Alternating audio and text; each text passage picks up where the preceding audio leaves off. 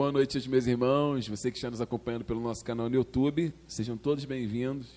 Mais um culto onde nós estamos pregando e falando sobre o reino de Deus. E hoje nós vamos falar sobre a carta de Tiago. Tá? Vamos iniciar a carta de Tiago, por isso, querida igreja, pegue a palavra de Deus, por favor. Abra no livro de Tiago. Eu já quero de antemão falar que nós fizemos essa exposição de Tiago aqui na igreja, nos cultos de terças-feiras. Às terças-feiras, nós fizemos já a exposição de todo o livro de Tiago, capítulo 1 até o capítulo 5. Mas nós vamos mais uma vez falar sobre esse livro porque cremos que é um livro muito prático para a igreja diante da situação que a igreja tem passado nesse momento. E não somente isso, o livro de Tiago nos traz orientações sobre o que nós devemos fazer, como devemos nos portar diante de tanto de tanto caos que nós estamos vendo nos dias de hoje e a igreja no meio disso tudo.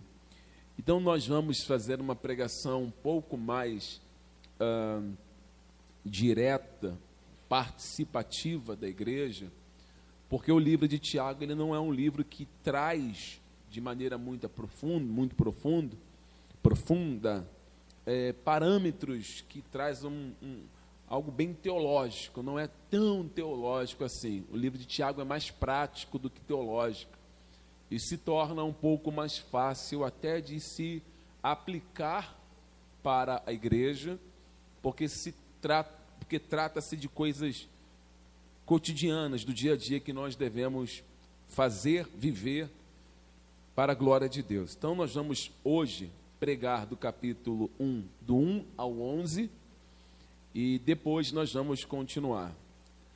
Eu levei em média aí cinco meses para pregar o livro de Tiago às terças-feiras. Foi bem demorado, se não foi mais de cinco meses. Mas nós vamos tentar aqui falar sobre esse livro em pelo menos aí um mês e meio a dois meses, porque é um livro que, apesar de ser prático, ele é muito rico e é muito importante tratar sobre os assuntos que aqui estão. Vamos lá. Tiago, capítulo 1 Tiago, capítulo 1, livro de Tiago, capítulo 1, nós vamos ler do 1 até o 11. Diz assim: Tiago, servo de Deus e do Senhor Jesus Cristo, as doze tribos que se encontram na dispersão, saudações. Meus irmãos, tende por motivo de toda alegria o passardes por várias provações sabendo que a provação da vossa fé, uma vez confirmada, produz perseverança. Ora, a perseverança deve ter ação completa para que sejais perfeitos e íntegros e em nada deficientes. Se, porém, algum de vós necessita de sabedoria, peça a Deus, que a todos dá liberalmente e nada lhe improspera ou lança em rosto, e ser-lhe-á concedida. Peça, porém, com fé e nada duvidando, pois o que duvida é semelhante à onda do mar, que é impelida e agitada pelo vento. E não suponha esse homem que alcançará do Senhor alguma coisa. Homem de ânimo dobre e inconstante em todos os seus caminhos. Ora, o irmão porém de condição humilde, gloria-se na sua dignidade, e o rico na sua insignificância, porque ele passará como a flor da erva, porque o sol se levanta com o seu ardente calor, a erva seca, a sua flor cai, e desaparece a formosura do seu aspecto. Assim também se murchará o rico em seus caminhos. Vamos orar. Pai, nós pedimos a Ti nesta hora sabedoria, pedimos a Ti que nos dê tão grande entendimento da Tua palavra, pois vamos tratar de coisas importantes para nós que somos cristãos, do nosso dia a dia. Pedimos ao Senhor, Pai, nos dê lucidez, compreensão do texto que nós lemos e que a sua igreja, assim como todos nós, Senhor, somos carentes, desprovidos de sabedoria, não conhecemos nada da Sua palavra se o Senhor não nos instruir. Então tenha misericórdia de nós e fale conosco, para a glória do Teu santo e poderoso nome. Amém. Por favor, querida igreja, pode sentar.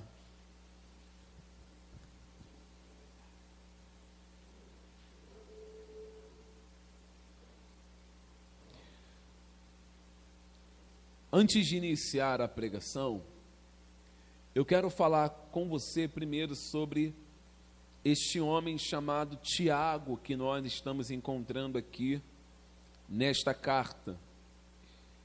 A carta leva o seu nome e existem muitas confusões a respeito da autoria, da autenticidade, ou seja, ali da confirmação de quem seja o autor desse livro é, muitos pastores, pregadores, nas igrejas atuais, eles se confundem muito com esse Tiago aqui.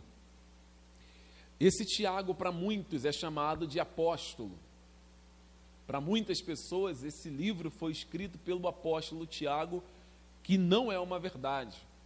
A gente precisa entender quem é o autor desse, dessa epístola, chamada de Epístolas Gerais. Ou seja, biblicamente falando, existem três Tiagos na Bíblia Sagrada que são mais claros, que nós podemos encontrar nas Escrituras. Quando você pega a palavra de Deus você começa a fazer o exame das Escrituras, você vai encontrar três Tiagos dentro do livro sagrado. Então você encontra o primeiro Tiago, que é o irmão de João, que é chamado de filhos de Zebedeu, que tem por apelidos, são chamados de Boanerges, que quer dizer filhos do trovão. Então nós temos esse primeiro Tiago, irmão de João. Nós também temos um outro Tiago, que é chamado de Tiago o Menor, tá? Tiago Menor, que também foi chamado por Jesus, por Jesus, para ser um apóstolo. E nós temos o terceiro Tiago, que é o meio-irmão de Jesus Cristo, que era Tiago também, que teve uma vida antes de Jesus se encontrar com ele, na sua ressurreição, de incredulidade de quem Cristo era. Então nós temos dois Tiagos que caminharam com Jesus e creram que ele era o Messias ungido e filho de Deus, que é Tiago menor e Tiago filho de Zebedeu. E nós temos um terceiro Tiago, que é meio-irmão de Jesus, mas era um homem incrédulo a respeito de quem Jesus era. Então, nós vamos lendo as Escrituras, nós vamos ver que a conversão de Tiago, do autor dessa carta aqui, ela é totalmente inesperada, algo que nem ele esperava acontecer. Jesus ele vai se manifestar a Tiago e a sua conversão plena acontece ali. Por que, que é importante frisar esses pontos sobre esses Tiagos? Para você entender o que Deus faz na vida de uma pessoa, uma vez que a conversão acontece no seu interior. E qual é o propósito da conversão? O que uma pessoa realmente convertida pelo Espírito Santo ela é capaz de realizar. Ou seja, o primeiro apóstolo, na verdade, Tiago, o irmão de Zebedeu, o filho de Zebedeu, irmão de João, ele é um daqueles que caminhavam com Jesus durante o tempo todo do seu ministério. Tiago, filho de Zebedeu, é aquele que sobe o monte Tabor, e ali Jesus ele vai se transfigurar, e eles têm uma visão maravilhosa sobre Elias e Moisés que aparecem no monte. Esse Tiago que está com Jesus aqui no Monte Tabor, ele não é o autor dessa carta, não é. É diferente. Porque quando você vai lendo as Escrituras, eu vou ler com você, esse Tiago, irmão de João, ele é assassinado, ele morre antes mesmo que essa carta fosse escrita. Vamos abrir aqui livro, no livro de Atos dos Apóstolos, rapidinho, só para nós encontrarmos a morte desse Tiago, filho de Zebedeu irmão de João. Quando nós lemos Atos capítulo 12, Atos capítulo 12, nós vamos ler versículo 1 e 2, pedir a igreja para ir acompanhando, por favor.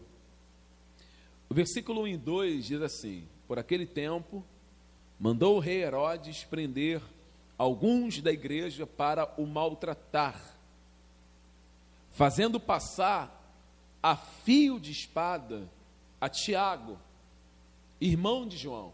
Ou seja, Tiago, irmão de João, ele é morto. Ele não foi o primeiro mártir. O primeiro mártir é Estevão. E ele agora está sendo apresentado a Herodes, e Herodes é, manda degolar. E o primeiro apóstolo de Jesus Cristo na história a ser assassinado diretamente, aqueles que andavam com Jesus, é Tiago. Nós encontramos muito pouco resíduos do outro Tiago, que é Tiago o menor. Se você fizer uma análise e estudar as Escrituras, procurar sobre feitos, maravilhas e ações de Tiago menor, você não encontra muitas informações do que ele realizou, o que ele fez nas Escrituras. Nós sabemos que ele foi um apóstolo, e com certeza, historicamente, historicamente, não biblicamente, historicamente, em livros apócrifos ou coisas assim, deve-se encontrar ou deve-se ter muitas histórias que a Bíblia não fala de realizações e feitos que ele possa ter realizado, obras missionárias, missionárias e assim por diante. Mas as escrituras, elas, ela não traz uma informação muito robusta sobre esse Tiago menor, não traz. Então, sendo assim, todos os teólogos, eles afirmam que dificilmente ele seja o autor dessa carta que nós vamos estudar. Mesmo porque, se você pegar a história dos apóstolos, também há um outro apóstolo chamado de André, que ele aparece muito pouco na história. Você não escuta muitos relatos sobre André na Bíblia Sagrada. Eles aparecem, sim, esporadicamente aqui ou ali, mas não tão profundamente como Pedro, como Tiago, o irmão de Zebedeu, sabe? Como até mesmo o João, o apóstolo João, que escreve o livro de Apocalipse. Então, nós temos muito pouca informação desse Tiago. Agora, desse Tiago, meio-irmão de Jesus, nós já temos uma informação um pouco mais robusta. Nós temos muito mais informações desta pessoa que se converte, é convertido através da aparição de Jesus para ele. Quando nós lemos o livro de Coríntios, vamos abrir em 1 Coríntios capítulo 15. Primeiro nós vamos ler um pouco, vamos analisar nas escrituras parte a parte, e depois nós vamos partir para as questões práticas que nós consideramos importantes para toda igreja. 1 Coríntios capítulo 15, o que, que nós encontramos aqui em 1 Coríntios capítulo 15? Nós encontramos Paulo falando sobre a ressurreição de Cristo, e dentro dessa ressurreição, Paulo afirma que Jesus, ele vai aparecer, ele se manifesta, e não somente se manifestou para uma, duas ou três pessoas. Paulo diz que ele apareceu para mais de 500 irmãos de uma única vez. Vamos ler o versículo de número 4, versículo 3. Diz assim: Antes de tudo vos entreguei o que eu também recebi que Cristo morreu pelos nossos pecados, segundo as Escrituras, e que foi sepultado e ressuscitou ao terceiro dia, segundo as Escrituras, e apareceu a Cefas, depois aos doze, depois foi visto por mais de quinhentos irmãos de uma só vez, dos quais a maioria sobrevive até agora. Para aí, olhe para cá. Veja que Paulo frisa que Paulo vai frisar aqui no capítulo 15, no verso 4, é que a aparição de Jesus ela é para mais de 500 pessoas, ele aparece para Cefas, e aí Paulo vai frisar, ele apareceu para os doze.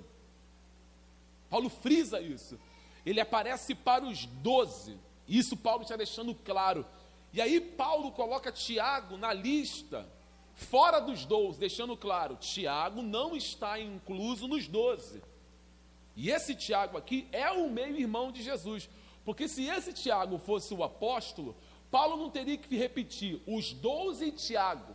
Porque na continuação do texto, ele ainda diz assim no verso 6, vamos ler, igreja. Depois foi visto por mais de 500 irmãos de uma só vez, dos quais a maioria sobrevive até agora. Porém, alguns já dormem. Depois foi visto por quem? mais tarde por todos os apóstolos, e afinal, depois de todos, foi visto por mim como um nascido fora do tempo.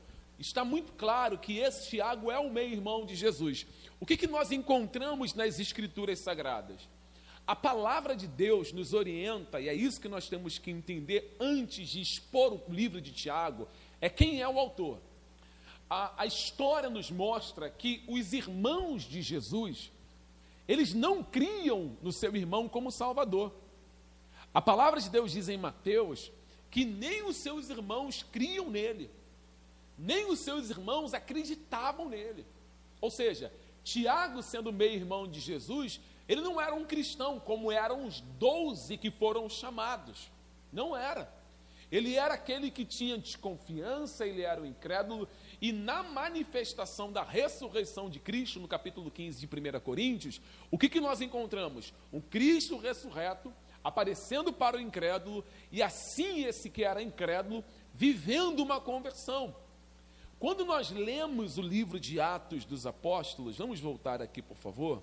Atos dos Apóstolos, capítulo 1, porque em Atos, capítulo 1, Cristo já havia ressuscitado, já havia aparecido para mais de 500 pessoas, já havia aparecido para Tiago e já havia aparecido para os doze.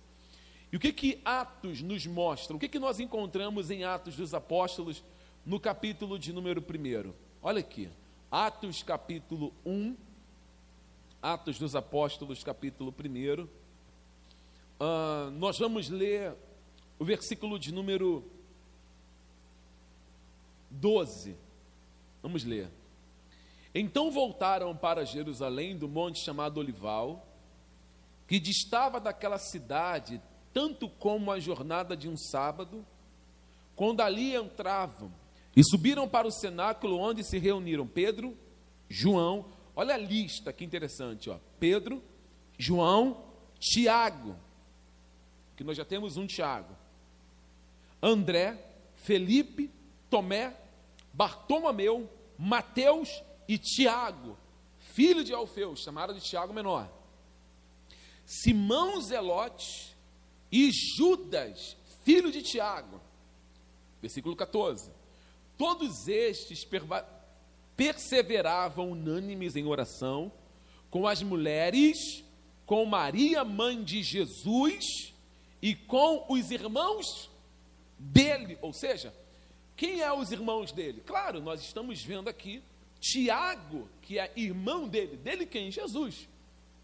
Ele também está dentro do cenáculo, ou seja, ele agora é um homem convertido, que está em sincronia com as ordenâncias de Jesus, que mandou os discípulos permanecerem em Jerusalém até que eles fossem revestidos do alto de poder. Então, Tiago, meu irmão de Jesus, está ali vivendo uma vida completamente nova, vivendo algo que ele nunca tinha vivido e experimentado, e agora eles aguardam o cumprimento daquilo que Cristo fala.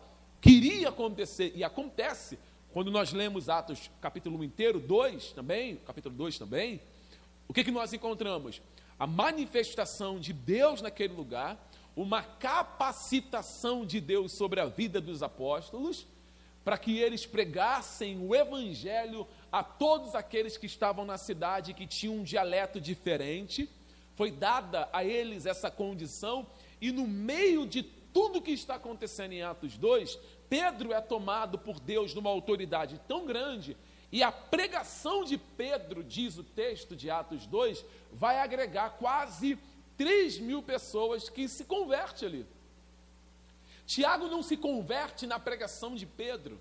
A sua conversão é quando Cristo se aparece para ele. Ou seja, a igreja ela começa a crescer. A igreja começa a ter um número de pessoas que vão sendo agregadas ao povo de Deus, um após um, e a igreja começa a ganhar corpo, de maneira numérica, podemos falar assim. Ela vai se expandindo, se expandindo, se expandindo, e Tiago está no meio de toda essa situação. Ele vai sendo é, é, ensinado, ele vai crescendo, ele vai recebendo muito mais conhecimento, e claro, muito mais conhecimento da vida dos doze que caminharam com Jesus e tem, da parte de Deus, autorização, capacidade moral para ensinar outras pessoas, porque caminharam com Jesus durante muito tempo. Ou seja, nós temos aqui uma pessoa que recebeu da parte de Deus, que é Tiago, uma capacitação também. Claro, Tiago não se torna um apóstolo, mas ele vai se tornar uma pessoa muito, mas muito importante para a história. Ele se torna uma pessoa muito importante para o povo que, se, que é convertido com a pregação de Pedro. Ele se torna em um homem que vai ter o seu papel grandioso para orientar as pessoas que estão vindo para o Evangelho, que estão crendo em Jesus, que estão crendo na sua morte e também na sua ressurreição. Então, o apóstolo Paulo, quando ele se refere a Tiago, quando ele vai se referir a Tiago, o apóstolo Paulo agora diz que Tiago, ele é um pilar da igreja. É um pilar. Ele é uma pessoa que tem uma influência muito grande agora. Ele é uma pessoa que tem uma capacidade da parte de Deus muito grande. Então, o que nós vamos aprender aqui é que Tiago, ele era um incrédulo, e ele sai da condição de incrédulo para crente. Ele era um homem completamente que não tinha condições de trabalhar com pessoas em, no, no que diz respeito a ensinar sobre Cristo, agora ele recebe uma capacidade de Deus para liderar, porque ele vai se tornar pastor em Jerusalém, ele se torna um grande líder em Jerusalém, mas mesmo sendo líder em Jerusalém, ele vai ficar na posição que ele é chamado. Mesmo sendo meio irmão de Jesus, sobre a vida de Tiago, você não encontra nenhum tipo de autoritarismo, prepotência, soberba. Ele se coloca na posição que Deus chama o incrédulo. Deus chama todas as pessoas em uma única condição, para viver em uma única condição de servos. Ainda que você seja meio irmão de Jesus, isso na condição de Tiago não vale para nada. Tiago, ele é um servo que é chamado por Deus para servir o povo que está numa condição, agora, nós vamos aprender isso, completamente deplorável, em uma situação de perseguição muito grande, de luta muito grande. Então, Tiago, ele vai ter que se colocar como aquele que foi chamado para servir. Servir. A sua morte, claro, ela foi muito pesada, porque Tiago, diferente do primeiro Tiago, que morre degolado pela espada de Herodes, esse Tiago, autor do livro, ele morre por apedrejamento em, 600, em 62 depois de Cristo. A morte dele foi assim. Ele era muito amado pelo povo, mas ele era rejeitado pelos líderes religiosos da época. Então a sua morte é por apedrejamento, mas antes disso, ele foi um baita líder. Ele foi um baita servo de Deus, que servia com toda a excelência do seu coração, que serviu com todo o ímpeto, cuidando daquilo que pertencia a uma pessoa, que era Deus. Ele é chamado para cuidar de algo que não é dele. Ele é chamado para ensinar, ministrar, orientar pessoas que não lhe pertencia. Então o seu papel não pode ser de autoritarismo, mas de servo. Porque o autoritário, ele cuida daquilo que é dos outros de maneira totalmente deturpada. O servo, ele cuida daquilo que é dos outros com zelo e com prazer. Esse é o papel de Tiago na história. É sobre esse indivíduo que nós vamos falar e como ele escreve. Ele não escreve com coração com ódio, ele escreve com coração cheio de amor, querendo o bem da igreja tentando instruir a igreja para o bem, como a igreja deve se portar, como os membros de uma igreja devem lidar com os problemas diários, como que a igreja deve lidar com as coisas de Deus, o relacionamento com o seu próximo, com aqueles que têm pouco dinheiro, como que os ricos devem tratar os pobres, como que os pobres devem se comportar, como que o cristão deve se comportar diante das provações da vida, diante das perdas da vida, como que o crente ele lidar com relação à fé e às obras, como que isso se relaciona, como que o cristão ele deve lidar totalmente com as questões estabelecidas por Deus. Então, Tiago é um homem que recebe de Deus uma ordenança. Ele não pode falhar. Por isso que no capítulo 1 do seu livro, ele se apresenta não como meio-irmão, ele se apresenta como servo. Vamos voltar lá em Tiago, capítulo 1. Tiago, capítulo 1. Verdadeira conversão é quando você apresenta um espírito humilde, ainda que você saiba muito Conhecimento não está acima da humildade. Então, o versículo 1 diz assim: ó, Tiago, servo de quem, igreja? E do Senhor Jesus Cristo. Primeira coisa que nós temos que nós vamos frisar é esse ponto aqui, servo. Se você tiver uma caneta aí, faça um círculo na palavra servo. Faz um círculo na palavra servo e anote, por favor, ao lado o significado em grego dessa palavra servo. A palavra servo, ah, em grego, a sua tradução, ela significa doulos. D-O-U-L-O-S, doulos. A palavra servo significa doulos. Ah, o que, que é, o, o que significa ser doulos? Doulos é escravo. Doulos é um escravo. O original aqui é Tiago é escravo de Deus e do Senhor Jesus Cristo. É isso que ele está falando. Ele já inicia a sua carta dizendo: Olha, eu sou um escravo de Deus. Eu sou um escravo de Jesus Cristo. E o que que os seus senhores, amém, igreja? Quem está me ouvindo, diga amém. O que que os seus senhores esperavam dos seus escravos nos tempos antigos? Lealdade, obediência completa, humildade absoluta inabalável, confiabilidade no que se faz, nas tarefas executadas. Eles deveriam ter um relacionamento com o seu Senhor totalmente submisso e reconhecer o seu lugar. Esse era o papel do doulos. Não existe nada maior para um crente, um atributo para um crente, do que ser escravo de Jesus, irmão. Eu digo para você que as pessoas pensam que liberdade é aquilo que se tem fora de Cristo. Liberdade para nós cristãos é quando nós nos tornamos prisioneiros de Cristo. Ou seja, quando você se torna prisioneiro, você é um escravo. Só que é uma escravidão, é um serviço que você faz sem você precisar ser massacrado, porque você faz com prazer.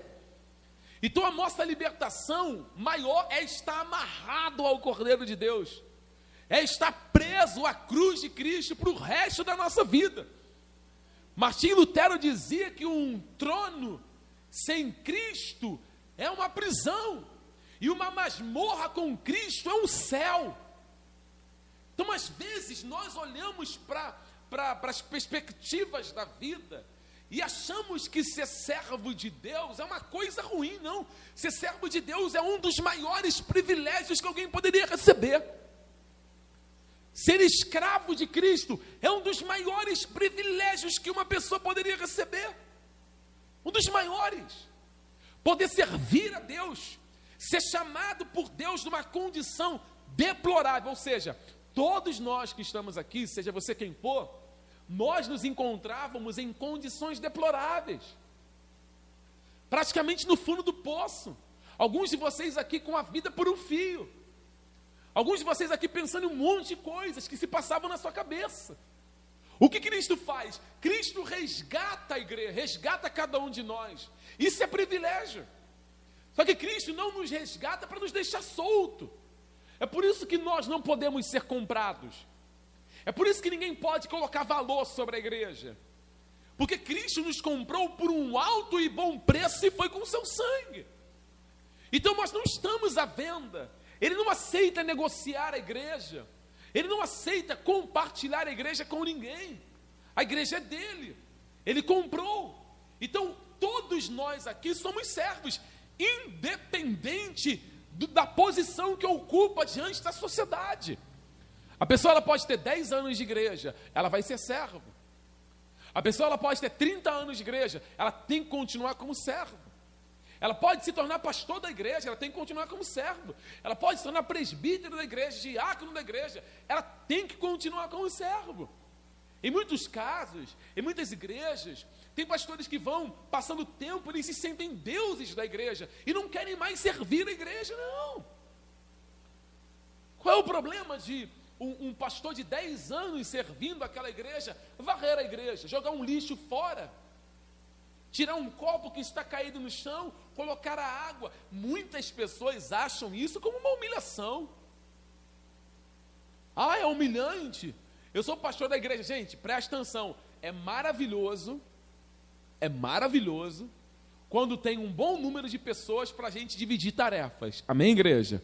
Isso é bom demais. Tem aquele grupo de pessoas que vem na igreja, como acontece aqui, dá uma geral na igreja. Aquele grupo de pessoas que vem aqui na nossa igreja, que é o caso do irmão Luiz, do irmão Emerson e do irmão Roberval, que vem aqui na igreja e vê a manutenção da igreja, vê se tem água no bebedouro, vê se tem vazamento no banheiro, vê se tem água. Eles fazem tudo isso, isso é maravilhoso. Tem o pessoal do departamento infantil, vê se está faltando é, alimentação para as crianças, vê se o material das crianças está em dia. Isso é maravilhoso. Tem o pessoal da mídia que coloca tudo para funcionar, que grava o vídeo, que edita o vídeo, que coloca no canal e que acompanha lá. Teu. Isso é bom demais. Bom demais. Mas, se não tiver uma pessoa para fazer, eu vou lá fazer. Eu vou fazer. Quando a igreja inaugurou, eu fazia todas as partes de mídia da igreja. Eu tinha que pregar, fazer mídia, colocar, fazer um monte de coisa ao mesmo tempo. Aí a Ianca fala: vamos lá, aprende isso aqui. Aprendeu, João, aprende isso aqui. Aprendeu, se aprimoraram, melhoraram, estudaram. Hoje ela até trabalha com isso. Com divulgação digital. Ou seja, isso é bom demais, ter sempre alguém para te ajudar. Mas isso não isenta o pastor de continuar como servo. Se faltou um papel higiênico no banheiro, eu vi, eu vou lá chamar a pessoa, não custa, eu pego o papel e coloco lá, e depois eu falo, está tá faltando papel no banheiro, você dá uma olhada, por favor, custa nada. Mas tem gente que se coloca como a ah, humilhação, eu sou o presbítero, fulano de tal. Gente, todo mundo aqui é servo de Deus. Todos nós aqui somos escravos do Senhor Jesus. Nós somos chamados para servir Ele, não importa aonde. Não importa. Às vezes a gente fica com aquela altivez. Não, não, gente, todo mundo aqui é escravo. Nós somos doulos. Nós estamos aqui para doar a nossa vida mesmo. Para nos lançar mesmo. Veja que Tiago ele poderia falar assim: ó, eu sou o Tiago, o meu irmão de Jesus. Não, ele fala, não, eu sou o Tiago, o escravo de Deus e escravo de Cristo. Ele não coloca nenhum tipo, nenhum momento, nenhum ponto que ele é meio irmão de Jesus, não. Ele se coloca como alguém que está ali para servir a igreja. Então, todos vocês que estão aqui, isso aqui, isso aqui é prática, tá, gente? Você pode servir a Deus servindo o seu irmão. Você pode servir, servir a Deus servindo alguém que está próximo de você. Isso é ser escravo. Ajudar. A igreja, ela, ela, ela precisa ter essa ação de serviço, de escravo, o tempo inteiro. De viver para a glória de Deus, como nós pregamos aqui.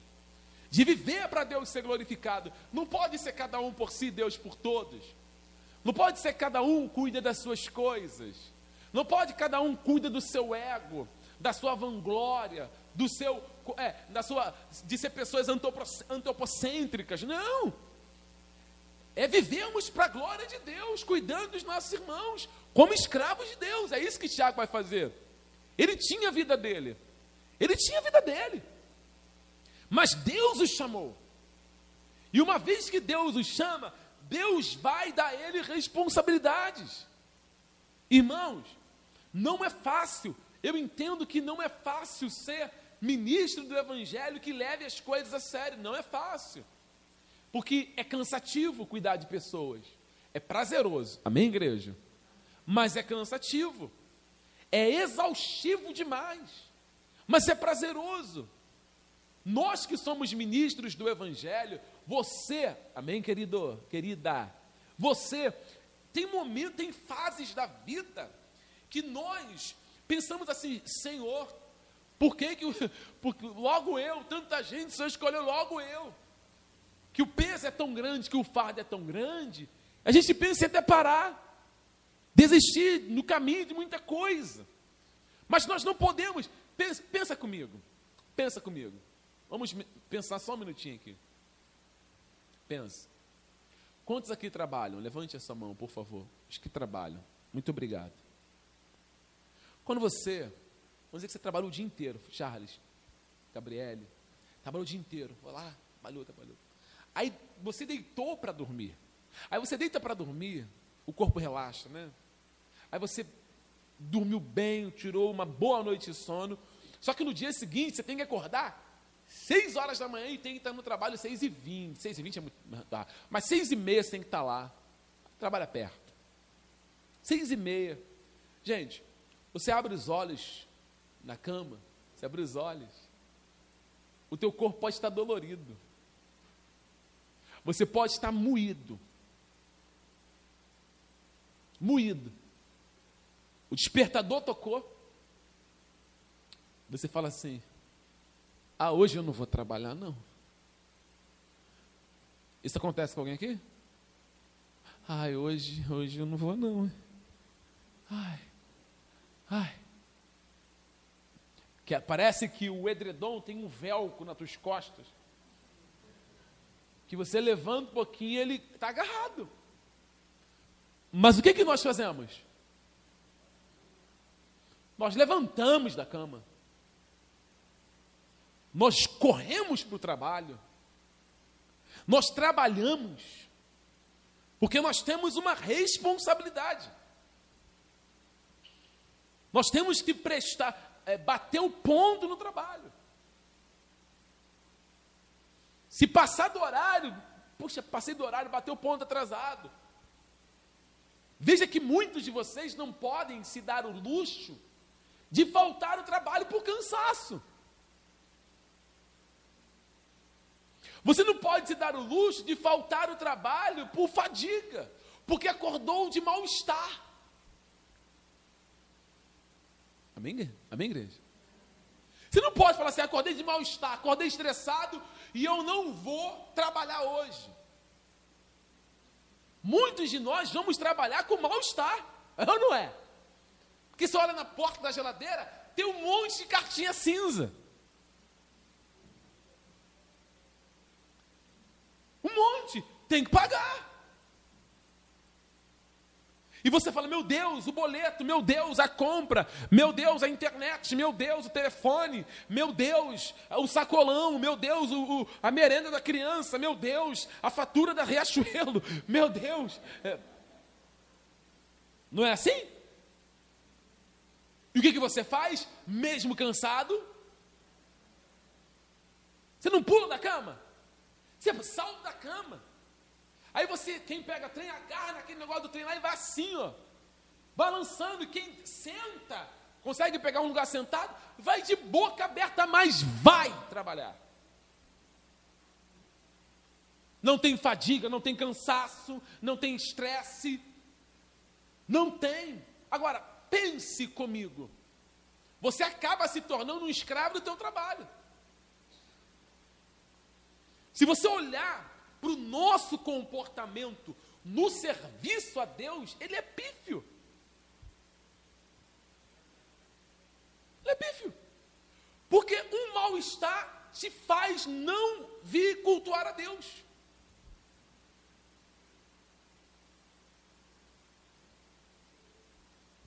Você consegue entender? Um mal-estar. Uma noite mal dormida. Você fala, não vou para a igreja. Não, eu assisto pelo YouTube. Aí perde isso aqui, ó.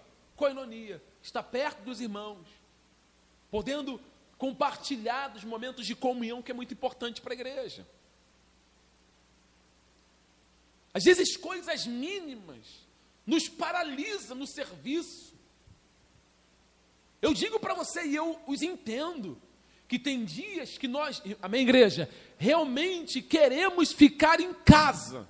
É hipocrisia da minha parte falar que não acontece. Acontece sim, comigo também. Tem dias que o, o pé está doendo, eu quero ficar em casa. Mas, gente, eu, eu consegui, né, eu não, Deus me fez entender que se for para ganhar 500 reais, eu vou. Que se for para ganhar 150, eu vou. Cansado, com dor, eu vou. Fadigado, estressado, eu vou. Então, as coisas de Deus na nossa vida, elas, elas às vezes é colocada para o lado. Então, nós, como servos de Deus, deixamos muito a desejar. Muito a desejar, muito. Olhamos as, as, as circunstâncias e falamos: ah, não, né? Não, irmãos, não. Nós temos algo a fazer, nós temos algo a executar. Nesse momento, nesse momento em que o mundo está de cabeça para baixo, o povo de Deus tinha que estar orando em coinonia, se, se preservando com máscara, como todo mundo aqui está, mas tinha que estar orando,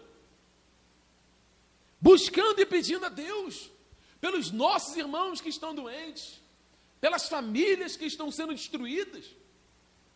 Mas nós olhamos para. Irmão, se uma dor de cabeça você não vem para a igreja, imagina uma pandemia.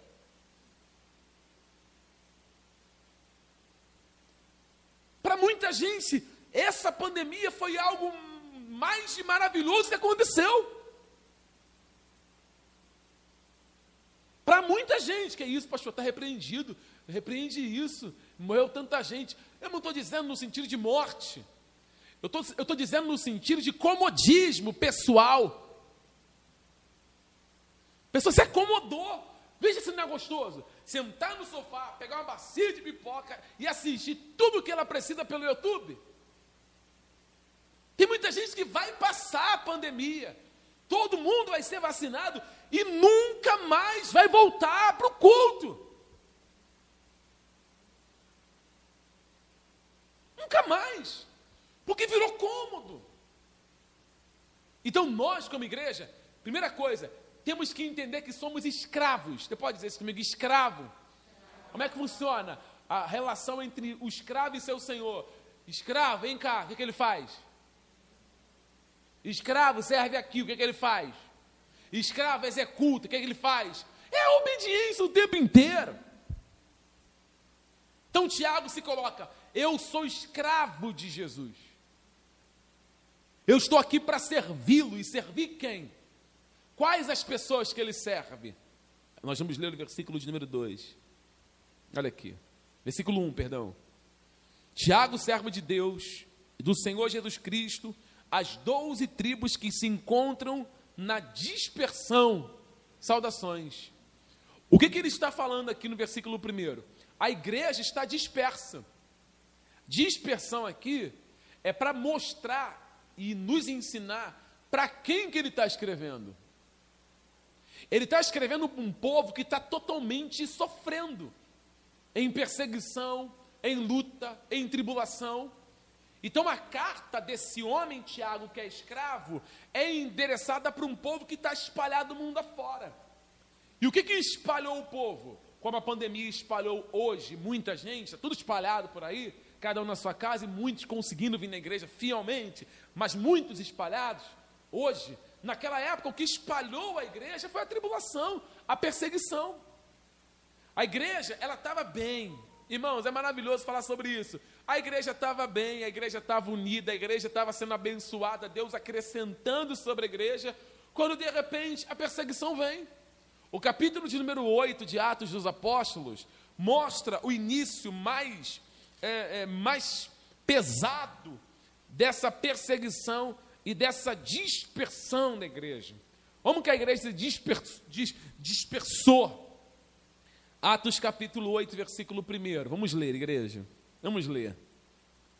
Atos capítulo 8, versículo 1. Diz assim: E Saulo consentia na sua morte.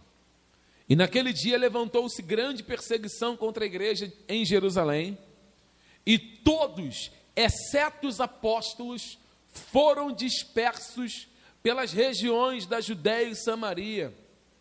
E alguns homens piedosos sepultaram Estevão e fizeram grande pranto sobre ele. E Saulo, porém, assolava a igreja, entrando pelas casas, arrastando homens e mulheres e os encerrando no cárcere. Capítulo de número 11, do mesmo livro de Atos, capítulo 11, versículo 19, mostra ainda a igreja dispersa. Olha aqui, versículo 19, diz assim: Então, os que foram dispersos por causa da tribulação que sobreveio a Estevão, se espalharam a Finícia, a Chipre, a Antioquia, não anunciando a ninguém a palavra senão somente os judeus. Ou seja, a igreja que está aqui em Atos 4, vamos lá. A igreja que está aqui em Atos capítulo 4, Atos 4, olha isso. Atos capítulo de número 2, perdão, Atos 2. Olha só, a igreja de Atos 2, ela vivia dessa maneira. Atos 2:42 diz assim: "E perseveravam na doutrina dos apóstolos, na comunhão do pão, no partir do pão, nas orações, e em cada alma havia temor, e muitos prodígios, sinais eram feitos por intermédio dos apóstolos, e todos os que creram estavam juntos e tinham tudo em comum. Eles vendiam as suas propriedades e bens, distribuindo o produto entre todos, à medida que alguém tinha necessidade. E diariamente perseveravam unânimes no templo, repartindo pão de casa em casa, e tomavam as suas refeições com alegria e singeleza de coração, louvando a Deus, contando com a simpatia de todo o povo. Enquanto isso, acrescentava-lhes o Senhor dia a dia os que iam sendo salvos. Como que a igreja está em Atos capítulo 2? Uma comunhão plena. Deus está acrescentando aqueles que estão sendo salvos, eles estão comendo pão, indo de casa em casa, eles estão se alimentando. É uma coisa maravilhosa que acontece em Atos 2. Mas, de repente, aquilo que estava tranquilo, amém, irmãos? Aquilo que estava sossegado, aquilo que estava maravilhosamente correndo no fluxo da organização, do correto, sai do curso. As coisas começam a dar errado. Dar errado não, começam a dar certo. Porque vai acontecer conforme o Senhor disse que eles iriam sofrer. Agora os discípulos, a igreja, ela tem um primeiro mártir, que é Estevão. Ele é morto a fio de espada, apedrejado, perdão. Aí nós temos Tiago, que ele é morto a fio de espada. A igreja que estava unida em Atos 2, agora se dispersa. De um tempo para o outro. Uma igreja que estava junta, unida, sólida, ali, em união, de um tempo para o outro acaba. Aquela união, aquela comunhão, eles vão se dispersar. E aí entra a necessidade de ter alguém para escrever.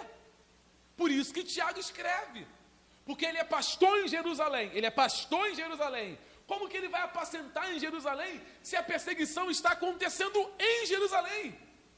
Então, Tiago, por amor às ovelhas, por amor às pessoas, por amor àquele povo que Deus deu para cuidar, por amor àquele povo que pertencia a Deus, ele, como escravo, tem que cuidar, o que ele faz? Ele escreve inspirado por Deus. Ele escreve para esse povo disperso. Por isso que no capítulo 1, versículo 1 de Tiago, ele, ele coloca Tiago, escravo de Deus e do Senhor Jesus Cristo, ao povo da dispersão, ou seja, ao povo que está espalhado.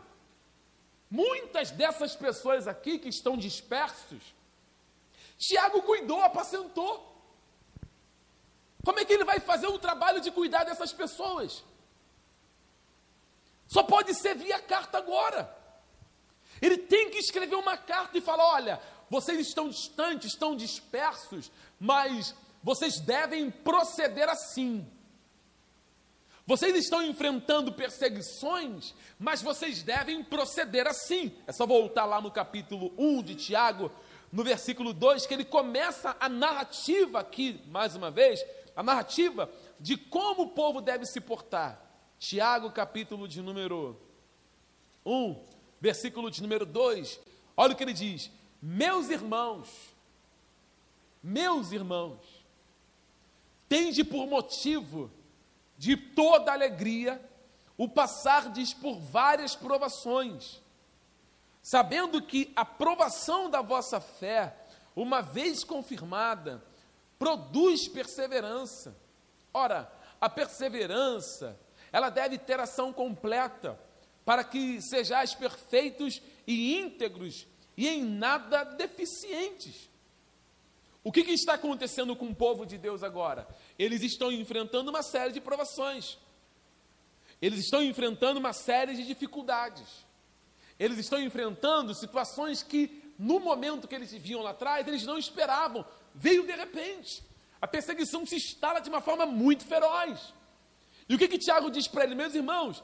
Se alegrem com isso.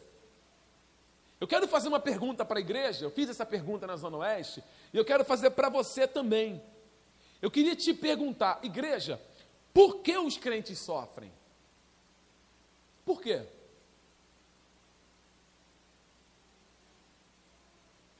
Por quê?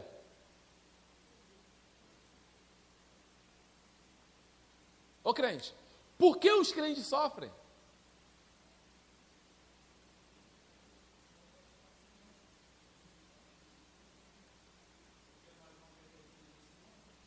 porque nós não pertencemos a esse mundo? Segunda pergunta: por que um crente passa privações? Por quê?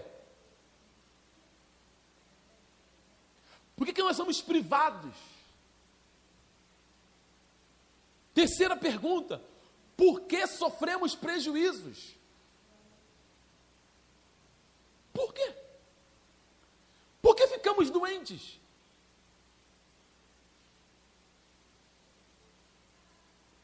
Por que nós somos injustiçados? Você olha para a Escritura, a Escritura não te promete, não me promete, nenhum conforto enquanto estivermos aqui. No que diz respeito a sermos colocados numa bolha e sermos protegidos de doenças, privações, provações, perseguições e etc. Jesus nunca orientou a igreja nesse sentido. Jesus nunca disse para a igreja que a igreja não ia sofrer, que a igreja não ia passar privações, que a igreja não teria prejuízos, que a igreja não ficaria, que o povo não ficaria doente, que o povo não seria injustiçado. Ele foi injustiçado.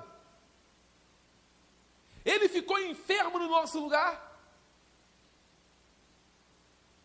Ele foi caluniado por todos os lados.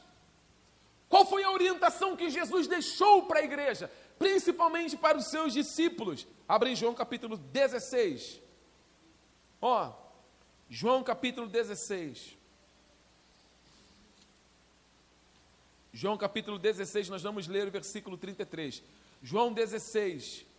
João 16 diz assim no versículo 33. Jesus falando.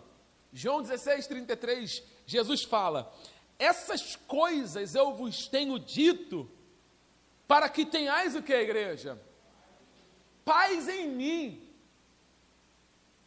Você não vai encontrar paz fora de Cristo. Você pode viver uma vida sem tribulação e mesmo assim viver o um inferno. Você pode viver uma vida totalmente encharcada cercado de bênçãos. Se você não tiver Cristo, essas bênçãos são maldições.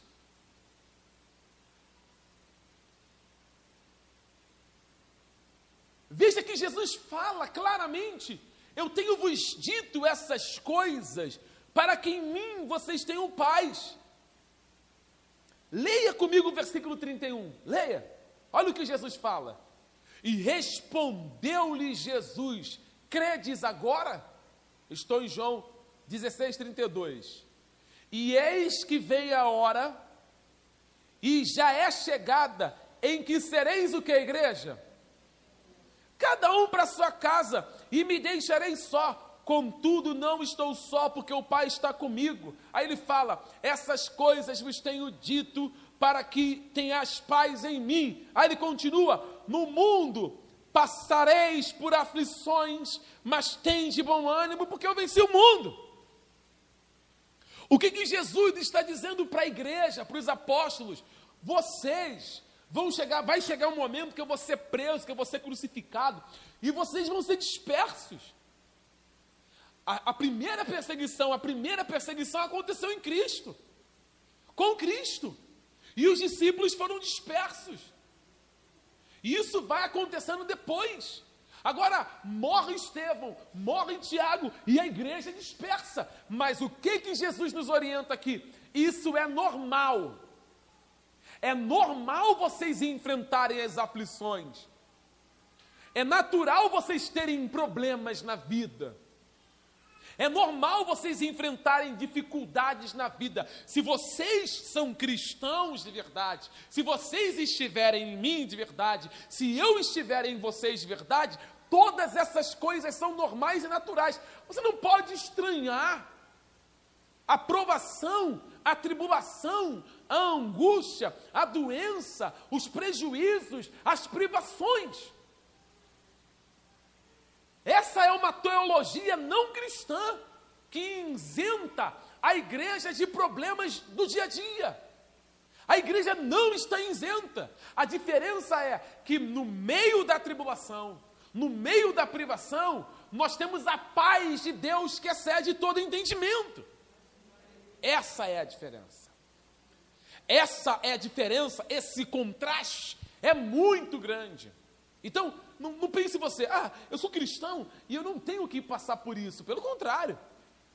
Pelo contrário, as aflições virão, as decepções aparecerão.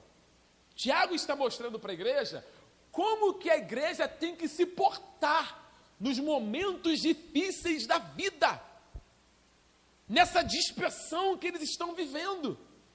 Olha o que Paulo escreve para Timóteo, 2 Timóteo, 2 Timóteo capítulo 2. Vamos abrir aqui, por favor, querida igreja. 2 Timóteo capítulo 2, capítulo 3. 2 Timóteo capítulo 3, versículo 12. Paulo falando com Timóteo. E olha a orientação dele. Ora, 2 Timóteo capítulo 3, versículo 12. Ora, todos quantos querem viver piedosamente em Cristo Jesus, serão o que, igreja? Não, não tem jeito. Não tem jeito. Não tem jeito. Enquanto nós estivermos aqui nesse plano, nós vamos enfrentar vários tipos de tribulações. Quando nós voltamos em Tiago, vamos lá. Você encontra aqui uma palavra no grego interessante e eu vou mostrar para você o que, que essa palavra ela quer dizer. Vamos aqui em Tiago, Tiago capítulo de número 1 uh, ainda. Essa palavra aqui no grego, no versículo de número 2, olha que interessante. Uh, capítulo 1, versículo 2. Meus irmãos, tende por motivo de alegria o passardes por várias. Se você tiver uma, uma caneta, faça um círculo em várias, por favor. Essa palavra no grego, ela significa, ela é traduzida como poikilos no grego. Poikilos. E essa palavra poikilos traduzida, ela significa de uma variedade de cores, ou seja, é uma palavra que significa diversas cores ou multicolorido. A palavra no grego é poikilos. Poikilos no grego que tem um significado diversidade de cores ou multicoloridos. A palavra várias aqui está ligada, mostrando que a provação, elas são diferentes. Existem várias, vários tipos de provações. Eu até disse lá em Campo Grande que existem provações, como a, a, a tradução é multicolorido, ou, poli, ou policromáticas, diversificada, assim. Eu disse lá em Campo Grande o seguinte: que tem provação que é vermelha, tem provação que é rosa, tem provação que é cinza, e tem provação que são negras, turbulentas demais. O que que Tiago está falando, gente? Nós vamos enfrentar vários tipos de provações. Tem provação que é interna, é você. Você passando por seus momentos internos. Isso acontece contigo? Aquela famosa crise existencial. Você passa por esses momentos. Ai, porque eu nasci, ninguém me ama, ninguém gosta de mim. Não, Deus te ama, isso acontece. Tem aquela, aquelas outras crises, né? existencial. Você é isso, irmão, é muita coisa. E tem provação, que é aprovação no trabalho, que é aprovação com família, que é aprovação na saúde, que é aprovação com dinheiro, e uma série de provações. Provações que, infelizmente, a, a morte chega na família. Casos difíceis assim, que nós olhamos e falamos, meu Deus, o que, que eu estou passando? Por que, que eu estou enfrentando isso? Gente, isso é normal. Eclesiastes 9. Todas as coisas sucedem igualmente ao bom e ao mal. Ao que teme o juramento e ao que não teme. Ao justo e ao ímpio. Todas as coisas acontecem igualmente. Está em Eclesiastes 9. É só lermos. Mas o que, que a tribulação traz para a igreja? O que, que a tribulação é, faz com a igreja? A tribulação, irmãos, ela coopera para o nosso crescimento. Como Romanos 8, 28 diz, que todas as coisas contribuem para o bem daqueles que amam a Deus, até as provações, até os momentos mais obscuros. Esse povo que está passando pela dispersão aqui, eles no momento não conseguem entender. Mas isto aqui depois você vai entender mais à frente, quando nós avançarmos na exposição de Tiago, o que está acontecendo aqui vai cooperar para o crescimento deles, para a maturidade deles, para o desenvolvimento deles. Muitos de vocês aqui, e você que está me assistindo, muitos dos senhores e senhoras estão nesse momento passando por provações.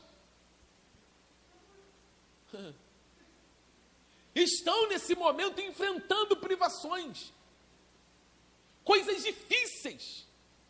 E às vezes é aquela aprovação negra, é você e você e mais ninguém, é você e Deus sozinho. Tem outras provações que é você e mais um. Tem outras provações que é você e sua família. Tem alguém, mas tem provações que às vezes é você e Deus sozinho. Mas isto coopera para o seu bem. Se você é um amado de Deus, se você é um servo de Deus, todas essas coisas vão cooperar para o teu bem. Ainda que agora você não entenda, amém, crente? Ainda que agora você não entenda, não compreenda. É claro que tem gente que entra na aprovação hoje e já sai amanhã, né? Eu passei, Passou de avião supersônico, né? Entrou na prova no dia seguinte já saiu. Tem gente que entra, de carro, entra na prova de carro de Fórmula 1, meu amigo. É, é, é, é segundos, passou a aprovação. Mas tem gente que está de, de, de, de velocipe. Está passando pela prova rastejando. Pastor, está demorando. Aleluia. Ninguém diz amém, né? Porque isso de alguma forma vai contribuir para o teu bem. Nós não vamos, gente, ninguém, ninguém fica a vida inteira na prova, não, tá? Imaginou nascer na prova e morrer na prova? Amém. Não é assim. A Bíblia diz que não vem sobre nós nenhuma tentação, nenhuma provação, além do que possamos suportar. E mesmo assim ainda vem um escape. Deus dá o refrigério para nossa alma. É claro que muitos cristãos morreram queimados, servindo a Deus, mas você tem que pegar o, o contexto histórico e ver que esses homens, eles não viveram a vida inteira na prova, o tempo inteiro. Estude sobre Martinho Lutero, sobre João Calvino. Esses homens foram grandes defensores da palavra de Deus. Charles Haddon Spurgeon, grande defensor da palavra de Deus. Mas esses homens tinham momentos de refrigério na sua alma também. Não era só aprovação. Os apóstolos tinham refrigério, não era só aprovação. Leia Atos capítulo 2, eu li com você. Eles comiam, eles tinham tudo em comum. Deus abençoava, a igreja crescia. Depois veio a aprovação. A aprovação passa. Mas isso é um ciclo o tempo inteiro. Enquanto estivermos aqui, ó, uma hora nós vamos sair, outra hora nós vamos voltar, uma hora. E assim vai, até Cristo nos tirar desse lugar. Até sairmos desse planeta. A diferença que nós temos que entender é, pastor, Deus me tenta, Deus não tenta ninguém. Deus não tenta ninguém. Deus, ele faz com que as circunstâncias trabalha em nós. Porque assim, Deus trabalha em nós, Deus trabalha por nós e Deus trabalha através de nós. Esse processo que eu ou você possamos estar passando, seja Deus trabalhando em nós. Amém, igreja? Talvez hoje seja Deus trabalhando em você para trabalhar depois através de você que a gente não consegue entender. Então Deus, Ele chama, por exemplo, quando ah, ah, você vê a história de Abraão, Abraão era um homem de fé? Sim ou não? Historicamente, sim, né? Deus chama ele, ele larga tudo e vai, sem ver quem estava o chamando. Ele crê, isso é fé. O que, que Deus faz com Abraão? Você lê Gênesis 17, em Gênesis 17 está escrito lá: Deus fala para Abraão assim: ó, anda na minha presença e seja o que? Perfeito. Espera lá, Abraão, ele já não era homem de fé? Era, mas faltavam alguns ajustes nele. Abraão precisava. Estão com frio, gente? Oh, mexe ali naquele ar-condicionado. Então, Abraão era um homem de fé, ele era um homem de fé. Abraão era homem de fé. Mas o que, que Deus fez com Abraão? O que, que Deus fez com Abraão, gente? Ele falou: Abraão, eu quero teu filho. Eu quero teu filho. Gente, Deus queria o filho de Abraão? Sim ou não? Deus estava trabalhando em Abraão ou por Abraão? E é isso que Deus faz. Ele não subiu o monte, olha para cá, ele não pegou o cutelo, ele não ia matar o menino. Não ia. Deus trabalhou nele. Nele, a fé de Abraão só aumenta. Então nós temos que gravar isso na nossa mente: que Deus trabalha por nós, em nós e através de nós. Se Deus agora estiver trabalhando em você, viva para a glória de Deus. Não reclame, não murmure. Porque se você não tiver um posicionamento de paciência, volte aqui comigo no capítulo 1 de Tiago, porque olha o que Tiago ele pede para a igreja, ele fala com a igreja, ele orienta a igreja. Olha aqui, Tiago capítulo 1, versículo 2, meus irmãos, tende por motivo de toda alegria o passardes por várias provações, sabendo que a provação da vossa fé, uma vez confirmada, produz perseverança. Ora, a perseverança deve ter ação completa, para que sejais perfeitos e íntegros e em nada deficientes. Ou seja, o que Tiago está falando com a igreja é que no momento de provação, eles precisam ser perseverantes. Não dá para enfrentar as dificuldades e não ser perseverante. Tem que ser perseverante, gente. Tem que ser paciente na tribulação. Quem aqui no nosso meio é impaciente no momento da tribulação? Vamos lá, crente. Se acusa? Bora? Vocês consideram a pessoa impaciente na tribulação? Quem? Fala assim. Mas não pode. Não pode. A impaciência é sinal de imaturidade. Imaturidade.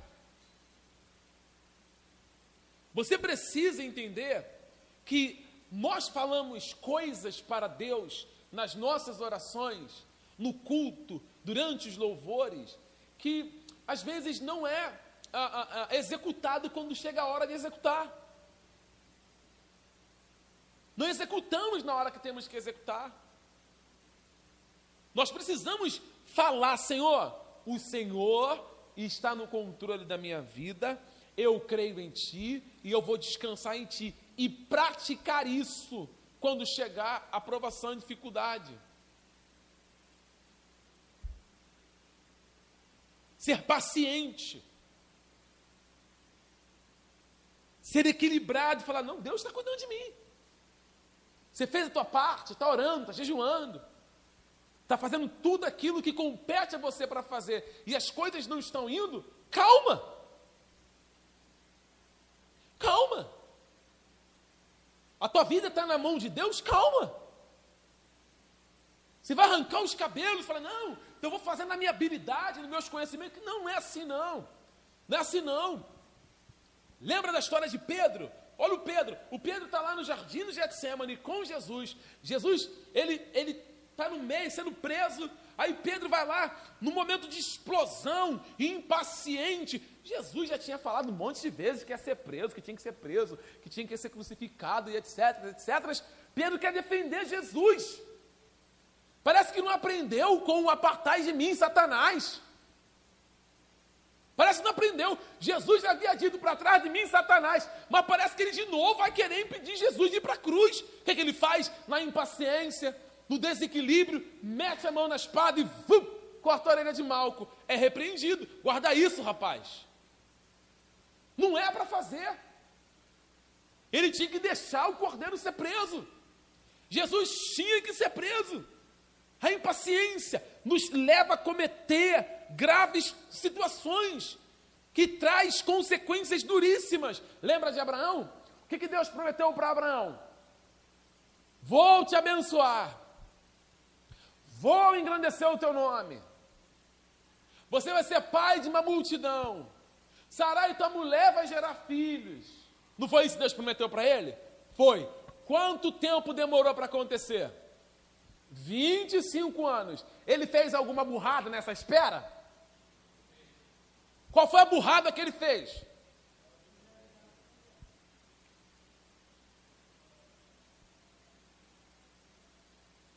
Mas o que, que Deus disse para ele? Vou te abençoar com quem? Sarai. Vou te abençoar. É ela, é Sarai. Aí o tempo passa, a mulher falando, impaciente, porque é uma tribulação que ele está passando. Ele tinha que falar: não, eu vou confiar, eu vou confiar, eu vou confiar no que Deus falou, eu vou confiar no que Deus falou.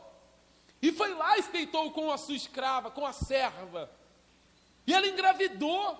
Está aí o povo árabe aí jogando bomba em tudo qualquer lugar. Está aí. Os resultados da falta de paciência no momento difícil na vida, do equilíbrio Lembra de Moisés? Moisés está vendo lá o egípcio, ó, pegando, batendo no hebreu. O que, que Moisés faz? Ele vai lá, meu irmão, e mata o egípcio. Deu problema para ele?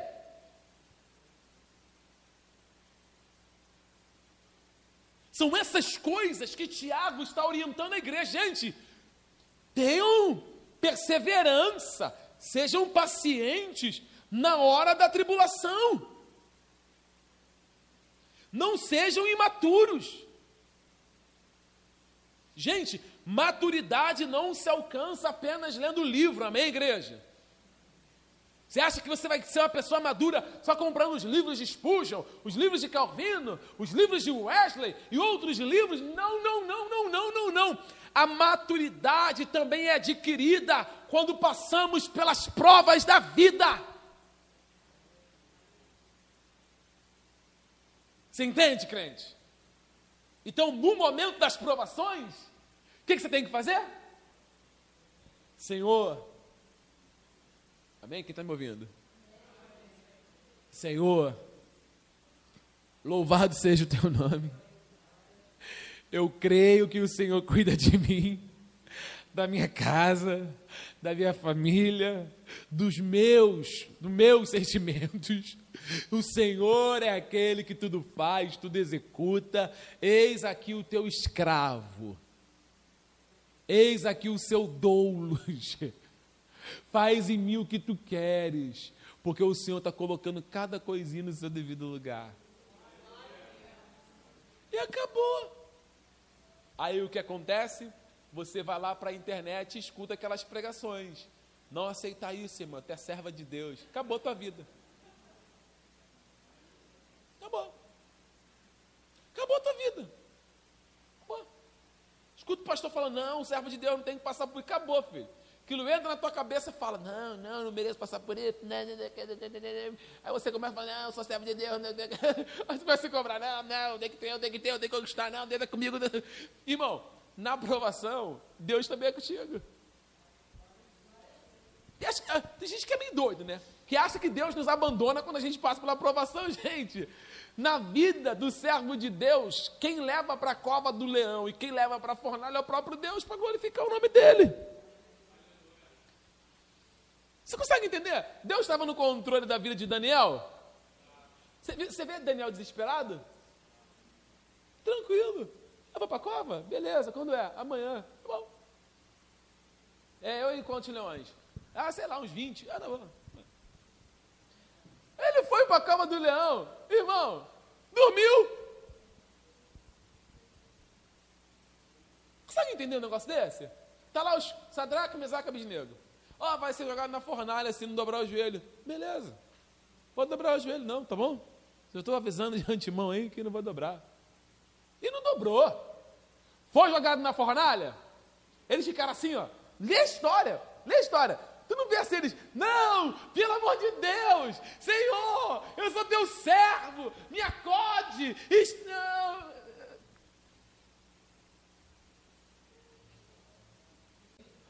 É, é, fornalha? Me joga, tá bom. É assim. É assim. Aí o, o crente, ele, ele, ele diz que é cristão, diz que Deus é com ele, mas quando chega o fogo, pelo amor de Deus, fogo, vem a prova, não, passa, enfrenta e glorifique a Deus até nessa situação. Amém, irmãos? Sejam perseverantes, é isso que Tiago está falando. Aí, versículo de número 5, para a gente terminar, vamos ler até o versículo 11 ele diz assim: Se, porém, algum de vós necessita de sabedoria, peça quem, igreja? Que todos dá liberalmente e nada lhe prospera e ser-lhe-á dado. Peça, porém, com fé e não duvidando, pois o que duvida é semelhante à onda do mar, que é impelida e agitada pelo vento. Não suponha este homem que alcançará do Senhor alguma coisa, homem de ânimo dobre e inconstante em todos os seus caminhos. O irmão, porém, de condição humilde, gloria-se na sua indignidade, na sua dignidade, e o rico na sua insignificância, porque ele passará como a flor da erva, porque o sol se levanta com o seu ardente calor, e a erva seca, sua flor cai e desaparece a formosura do seu aspecto. Assim também se murchará o rico em seus caminhos. O que que Tiago nos orienta aqui? Ele nos orienta que a igreja que está passando por provações, ela não tem que pedir a Deus conhecimento, ela tem que pedir a Deus sabedoria. Você sabe a diferença de conhecimento para sabedoria? Sabe? Então fala aí. Conhecimento é aquilo que você pode adquirir lendo um livro, indo para uma faculdade. Agora, sabedoria é o exercício, é a prática, é aquilo que você executa. Por isso que tem muitas execuções que são chamadas de falta de sabedoria. É ver quando você erra, pô, tu não foi sábio nisso. Porque você agiu só com conhecimento, sem sabedoria. Então tem muita gente que é cheio de conhecimento, mas é tolo.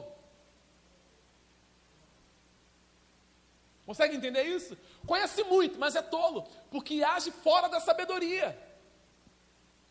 Esse povo aqui conhece a palavra de Deus. Amém, crente? O povo que está disperso só está disperso, mas conhece a palavra de Deus, conhece Deus, sabe quem é Jesus. Mas eles precisam, no momento da tribulação, nos momentos de dificuldade, não agir com conhecimento, mas com sabedoria, porque no meio da provação, o que nós precisamos é da sabedoria de Deus. É Deus nos tornar sábios. Porque senão, nós vamos ficar agindo entre dois pensamentos, porque esse é o contexto aqui. O povo está tão sem sabedoria, tão sem sabedoria, tão sem sabedoria que eles estão cocheando entre dois pensamentos. Por isso que Tiago chama eles de homens de ânimo dobre. O que, que é uma pessoa que tem um ânimo dobre? Mas o que, que é uma pessoa de ânimo dobre? A pessoa que, que tem um ânimo dobre, ela é literalmente uma pessoa que tem duas almas. Ou seja, é um corpo com duas almas. Ou seja, é um corpo uma pessoa que tem um corpo com duas mentes. É um corpo que fica o tempo inteiro entre fé e incredulidade. Ela não consegue ser constante. Por isso que Tiago vai dizer que tem que pedir com fé, sem duvidar. Porque senão você é semelhante à onda do mar, que é agitada de um lado para o outro, levado para um lado para o outro. Então a pessoa tem uma cabeça, mas ela tem dois pensamentos. Ela tem um corpo, mas ela tem duas almas. Ela não consegue perseverar e ser constante, constante, dia e noite, meses após meses, independente do que aconteça, das circunstâncias, ser constante e falar: Eu não duvido, porque Deus está comigo, eu acredito no Deus que eu sirvo. Essa é a sabedoria de Deus que vem sobre a igreja, que tem faltado em muitos irmãos. Quando você lê ah, o livro de Reis, primeiro Reis, capítulo 18. Alguém abre aí, por favor, e leia em alto e bom som. É primeiro Reis, capítulo 18, versículo 21. Leia aí, por favor, em alto e bom som, esse texto. Primeiro Reis, capítulo 18, versículo 21. Quem encontrar primeiro e puder falar bem alto, eu vou aguardar. Primeiro Reis 18, 21. Leia aí, crente.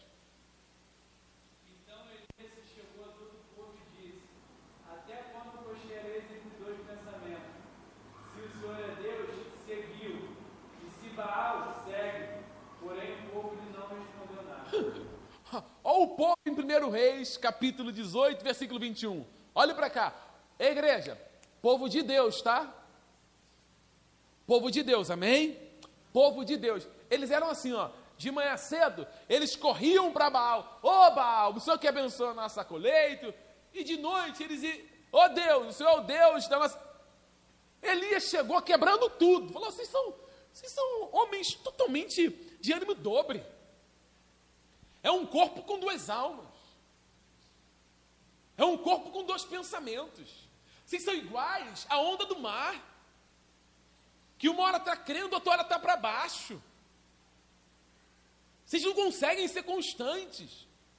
Vocês são levados de um lado para o outro rapidamente. Imaturidade. Elias fala: Até quando? Eu pergunto para você, irmão. Amém, crente? Até quando, irmão? Até quando você vai ser uma pessoa de ânimo dobre? Você precisa ser constante. Constante. O mundo não pode ser o teu termômetro de espiritualidade. O mundo tem medido a tua temperatura espiritual. As circunstâncias mete a sua espiritualidade. É a palavra de Deus que é o teu norte. É a palavra de Deus que é o teu sustento. É o que Cristo fez, que é a tua, que é a tua luz, que é a tua bússola. É o evangelho que te direciona. Não importa se o mundo está sendo destruído, não importa se tem doença espalhada no mundo. O que importa é que em Cristo nós estamos seguros. Como que uma pessoa ela consegue viver vivendo entre dois pensamentos? E como que ela pode chegar à maturidade? Como que você se torna uma mulher e um homem maduro, cocheando entre dois pensamentos? Não chega nunca. Vai ser a vida inteira congregando na igreja e o pastor tendo que todas as vezes falar, irmã, a mesma coisa, né? É, pastor, é, pastor, é, é, é. Ô irmão, e aí? É, pastor, é, é. A vida inteira. Porque a maturidade não chega. Se o Senhor é Deus, serviu. Serve-o. Ah, pastor, mas eu não consigo. Irmãos, vou redizer, eu, eu eu, essa é a frase que eu mais gosto. São duas que eu, que eu, pego, eu peguei na Bíblia para mim e carrego no meu coração. É, quem começou a boa obra termina. Ele começou, ele vai terminar. Se Deus realmente chamou você e você é um escravo, meu querido, você tem que olhar para a tribulação e viver para a glória de Deus. Olhar para o que está acontecendo e viver para a glória de Deus. As coisas acontecem quando você menos espera. Sabe aquele plano que você fez para esse ano? Não deu certo? O que, que você vai fazer? Vai arrancar os cabelos? Aquilo que você anotou, esse ano vai. Esse ano sai do papel não deu certo, a pandemia veio pegou todo mundo de surpresa. Tirou muita coisa, sabe, do controle que você tinha, tudo certinho. Aí isso aqui é aqui, mês tal é isso, mês Y é isso, mês. Vai estar tá tudo organizado. Quando você se deu conta, os teus planos, os teus projetos, o que você arquitetou, tudo virou de cabeça para baixo. O que fazer nesta hora? Ser constante. Não aconteceu porque Deus aqui assim o quis. Não deu certo porque Deus assim o quis.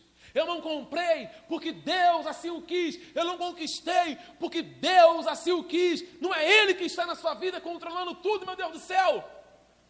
Como virar as costas e falar, não quero mais saber de nada, sabe? Eu não vou mais congregar, eu não vou mais ler a palavra de Deus, eu não vou mais orar, eu não vou mais no culto de ceia, eu não faço catecismo, eu não faço sabatina, eu não quero saber de nada de igreja, de ser servo, de ser certinho, a minha vida agora vai ser uma bagunça. Não! Não! Mil vezes não! Você precisa ser constante e falar: Senhor, eu não duvido daquilo que o Senhor começou em mim. E ponto final.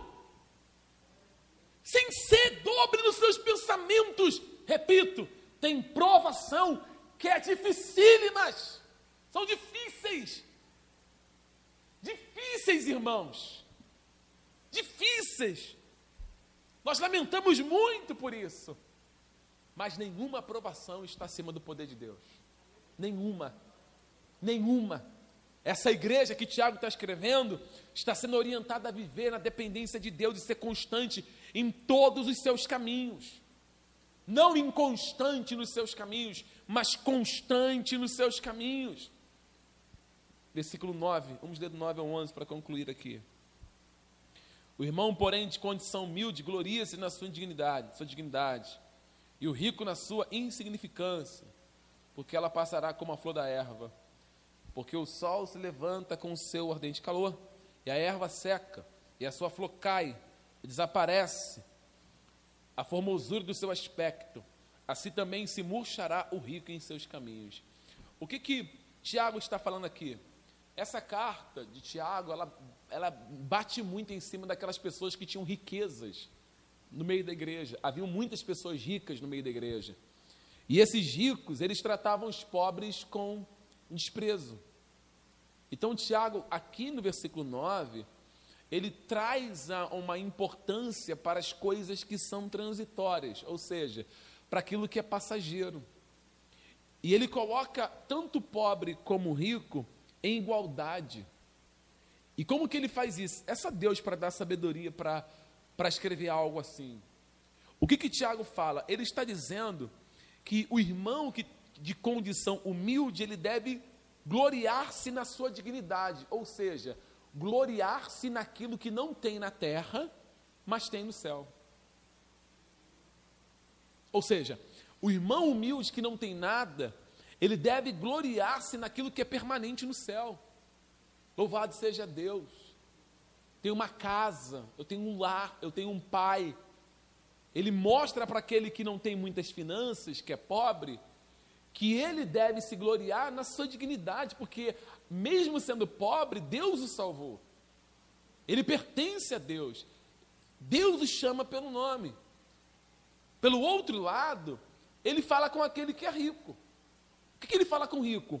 O rico, pelo que não tem permanente na terra. Ou seja, o rico tem muita coisa na terra, mas não é permanente. Ou seja, ele tem carro, ele tem riqueza, ele tem finanças, mas Tiago fala: glorie-se naquilo que é insignificante. Eu tenho tudo isso, mas o meu bem mais precioso é Deus. Eu tenho riquezas, mas tudo isso aqui não passa de trapos de imundície, perecíveis, que a ferrugem consome, tudo vai embora. Por isso que ele usa a palavra insignificância. Porque tudo isso é insignificante. Tudo, tudo, tudo, tudo, tudo. Nos ajuda, é, nos serve, o dinheiro é bom para comprarmos, para nos alimentarmos e etc. Mas é insignificante. Como eu disse, o maior tesouro da igreja é Cristo. É Cristo. Você não pode viver uma vida depender do que você tem, e sim de Deus. Tem que depender unicamente de Deus. Eu encerro aqui falando sobre dois textos importantes. Primeiro, Lucas 12. Lucas 12, 27 narra o quê? O homem muito rico que tinha muita propriedade, e ele achava que a sua riqueza era alguma coisa. E ele disse assim: Eu vou construir celeiros maiores, eu vou dizer para minha alma: alma, descansa, come, bebe e folga. Mas o texto continua dizendo: louco, esta noite a tua alma será pedida. E o que você tem preparado para quem será? Assim é aquele que ajunta riqueza para si e não é rico para com Deus. Veja que as coisas que são transitórias, o mundo chama de riqueza, mas a maior riqueza para com Deus é a salvação, é Jesus Cristo. Essa é a maior riqueza que nós possuímos. Essa é a riqueza que a igreja, que Tiago está escrevendo, deve guardar no seu coração. Ele usa o exemplo das flores para dizer, gente, assim como uma flor murcha com, quando o sol bate nela, assim é um homem. Nós somos perecíveis, cinza e pó. Nós temos é que perseverar até o fim. Eu disse na Zona Oeste que um dos pontos do calvinismo é a perseverança dos santos. Os santos, os chamados de Deus, eles perseveram até o final, dependente do que passam, dependente do que enfrentam. E é isso que você tem que gravar no teu coração também, irmão. Ser constante, perseverante, não ser de ânimo dobre, ser escravo de Cristo. Você precisa ser um escravo de Cristo. Entender que as provações têm várias provações na nossa vida, que você não pode duvidar de nada na sua vida e que você deve glorificar a Deus naquilo que é transitório, é insignificante, e glorificar a Deus também naquilo que você tem permanente, que é no céu. Que Deus abençoe a tua vida. Que Deus nos abençoe em nome de Jesus. Vamos ficar em pé.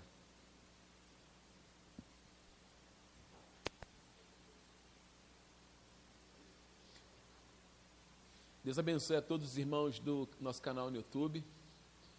Fiquem com Deus, compartilhe essa ministração com o maior número de pessoas que você puder, seus amigos, familiares, e até a próxima. Fique com Deus.